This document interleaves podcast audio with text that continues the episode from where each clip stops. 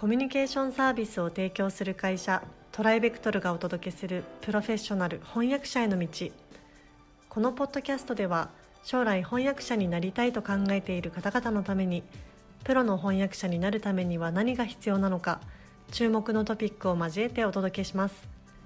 この番組は企業大学研究開発機関向けの翻訳サービスを提供するトライベクトルが対応言語50カ国以上年間1万件以上の翻訳実績をもとにお届けします。えー、皆さんこんにちは。プロフェッショナル翻訳者への道、えー、セカンドシーズン、えー、今日もスタートさせていただきます、えー、今回も富山さんにお越しいただいております。よろしくお願いします。よろしくお願いいたします。はい、えー、早速なんですけれども、えー、この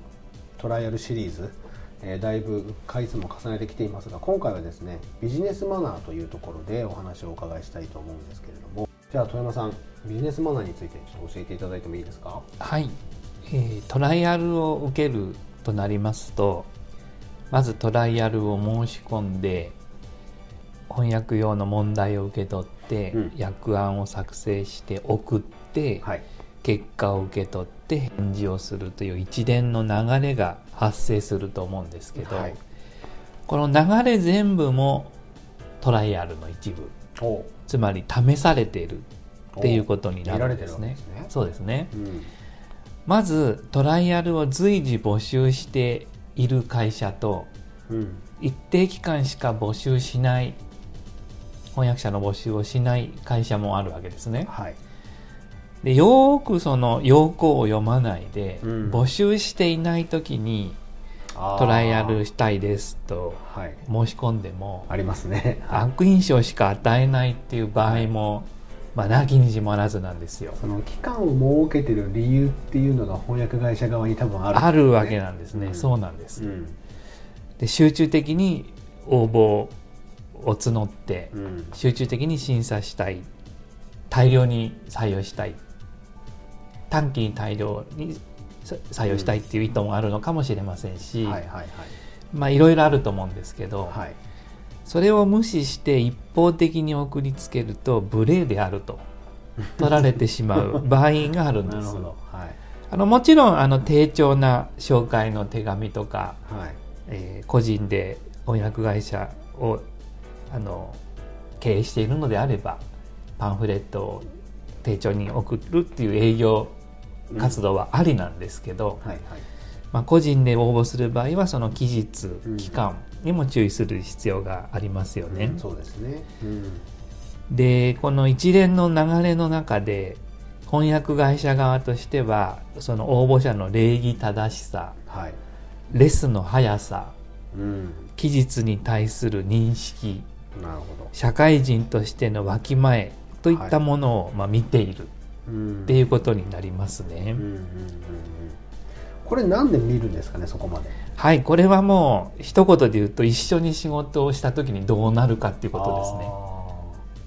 なるほど。はい、変わらないですもんね。やっぱりあのや役の中身もそうなんですけど、うん、これから長いお付き合いをするかもしれない方が、うん、例えば依頼メールを受け取って返事もしないで勝手に役を始めて。いるんですかねあのたたまにいらっしゃいますね、はい、ボンと役を送りつけてきたり。できましたっていうことですね、はい、はいはいその事項の挨拶もそこそこに要件しか言わないとか。あのいろいろ出てくるわけなんです。でその総合的に見て社会人としてあのしっかりした方かっていうことが一連の流れでは浮かび上がってくるわけなんですね。うんうんうん、あのよくあの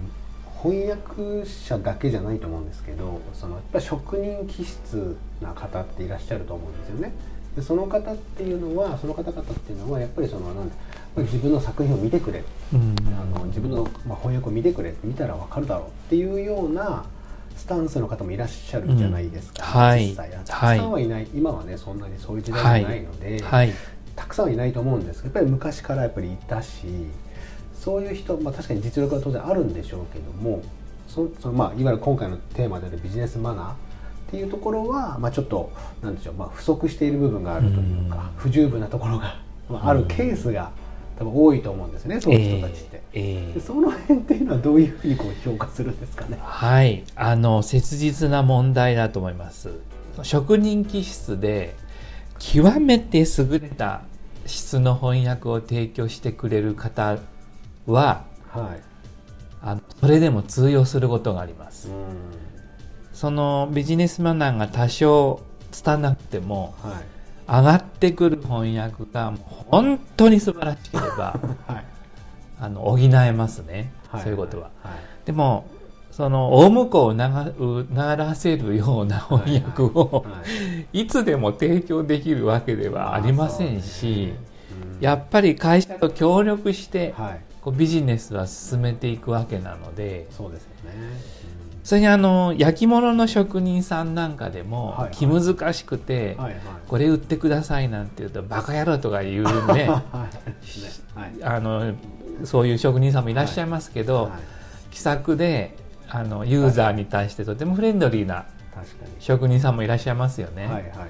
で職人さんたちも最近は変わってきていてと言いますのはあの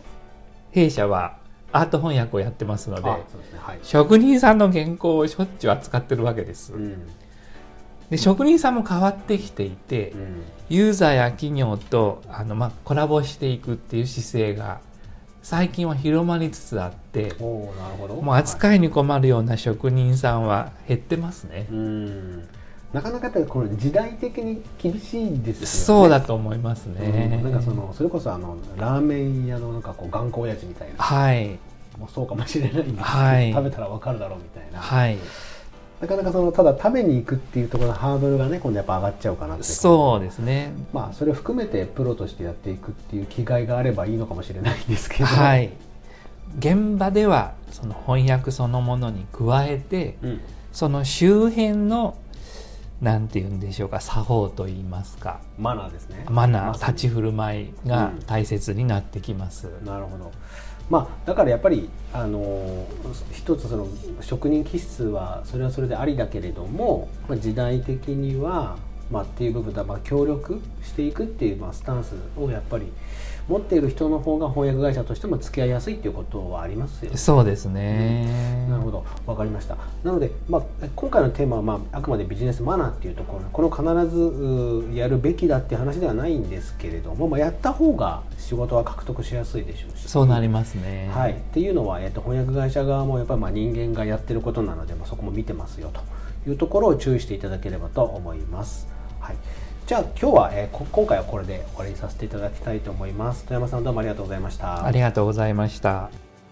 現在弊社ではアート翻訳者養成講座オンラインを発売中です。